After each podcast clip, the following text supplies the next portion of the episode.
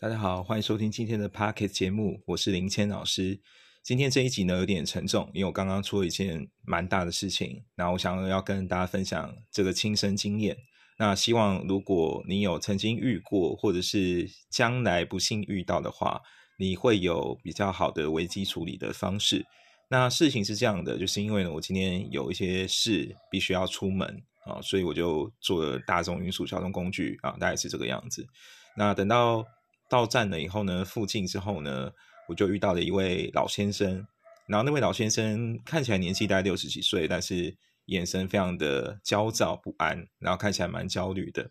所以当时呢，我就觉得，呃，这个人可能有点怪怪的，或有点危险，好，所以我就刻意的绕过。那结果呢，这个时候他就突然，呃，就往我这边看，然后眼神变得非常愤怒。然后就开始大吼说：“你给我走开，滚滚滚，什么之类的。”然后就朝我这边冲过来，因为他身上后面有一个呃包包，然后那个包包里面我不知道有什么，因为他要打开，所以我就非常害怕，我怕里面可能有攻击性的武器哦，所以我就赶快后退，开始往后跑。然后他就开始往往，他也开始追着我这样。那很幸运的是呢，当时哎，我身边刚好就是有巧遇的路过的远景啊，然后当时刚好时间也比较算是。啊，上班时间啊，所以有路人就赶快围过来，就关注我，赶快帮忙说看是什么事情，怎么会这样，就很紧张，大家很紧张。那之后这件事情就哎结束了，就平安啊，就没事。那只是我现在脚有点扭到，这样，然后有点吓到。那整件事情呢，我想跟大家讲的是呢，因为现在大家要知道，其实台湾有蛮多的，嗯，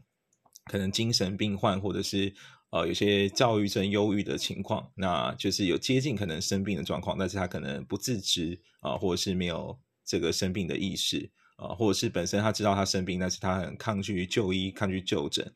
啊。那这样的人，其实在社会上都是一个未爆弹啊，就是蛮蛮蛮蛮糟、蛮担、蛮难、蛮让人担心的。那可能他们的家属也知道，但是很无奈，他们没有办法。逼他强制就医啊，因为台湾的法律是蛮严苛的哈。呃，在精神病患上，呃，你需要有满足非常多要件才能够强制就医啊，而且强制就医也只是一时的，他也不能够维持常态，你还是要送回家啊。所以这会变成就是呃，对生病的人啊，生病的家呃那个病患的家属，还有一些呃旁观就是呃路过的人，什么都是非常大的压力啊，非常的非常的沉重。那因为我今天经历过这件事情，所以呃，我会建议说，大家如果在路上的时候啊，如果你感觉到可能你的附近啊，可能有一个怀疑是类似的病患，你不太确定，那我会建议你就是直接绕开，就是不要走那里，就直接跳过，你也不要什么想说呃，可以先绕过远离他什么，因为他如果真的冲过来，你可能也没有太大的反应时间。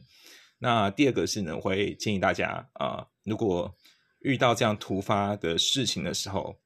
尽可能往人多的地方跑，然后想办法求救哦。因为有时候你可能发生事情发生的时候，你并不在市区，你可能没有那么像我那么幸运，可能身边有刚好有人啊，或者是刚好有有警察在附近哦，可以支援。你可能第一时间是手足无措，你也吓到，你一定要去求救啊。那第三个就是呃，可能。呃，你随身要带个防身的东西，但我不知道这个防身东西是什么哈。我现在在想啊，就是可能这对你比较安全啊，但可能当下你发生的时候，你也会像我这样比较无意识的，你会不知道怎么办，然后就只能先去闪，先跑哈。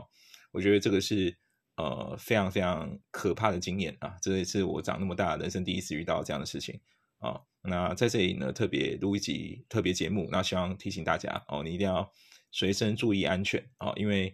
呃，现在真的就是有躁郁症啊、精神疾病的患者，其实是这几年是蛮明显的升高。那我也常常呃，有时候会收到啦，而不是常常，有时候会收到听众的私讯，那可能会跟我分享说，哎，家里呃，他可能有些病患啊，他的他的姐姐或弟弟或是家人长辈啊，可能有类似的症状，然后可能他们本身要抗拒吃药什么，让他有非常大的精神身心压力。那这些我都理解。啊，但是呢，我想我们能做就是身为个人上啊，